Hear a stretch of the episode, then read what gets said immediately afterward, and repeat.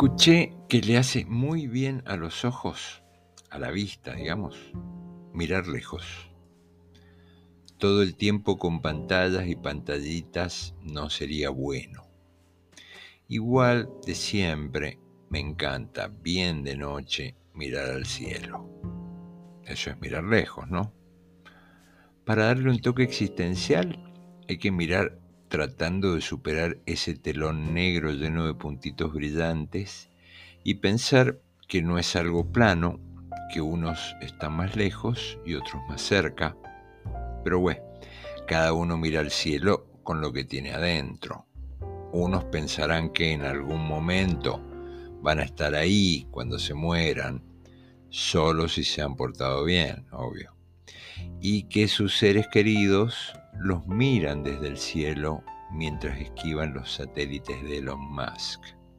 Otros pensarán que el universo les está resolviendo los problemas de mañana mientras les prepara un gran plan para pasado mañana.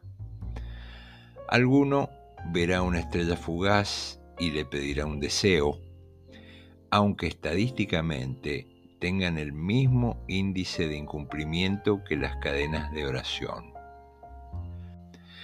Pero otros, sin pensar a qué divinidad le están toqueteando el plan, miran al cielo con aparatos y hacen cálculos gigantescos y trabajan para descubrir con tiempo suficiente si se nos viene encima el cascotazo final.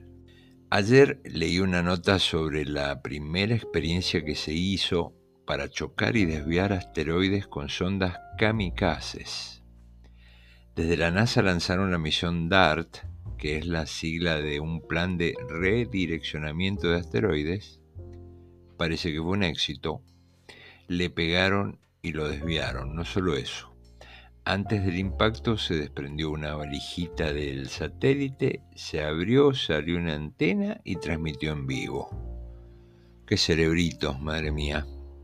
Sigan mirando lejos, científicos, no se distraigan es que estamos en una galaxia con miles de estrellas y hay billones de galaxias más y vamos viajando a los santos pedos en un cascotito que en cualquier momento se estrola y encima el universo ni se va a enterar. Pensar eso puede angustiar un poquito y hasta puede marearte. Ok, también escuché que puede ser por las cervicales.